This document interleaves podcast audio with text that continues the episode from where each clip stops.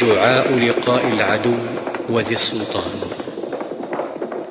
يقول اللهم إنا نجعلك في نحورهم ونعوذ بك من شرورهم.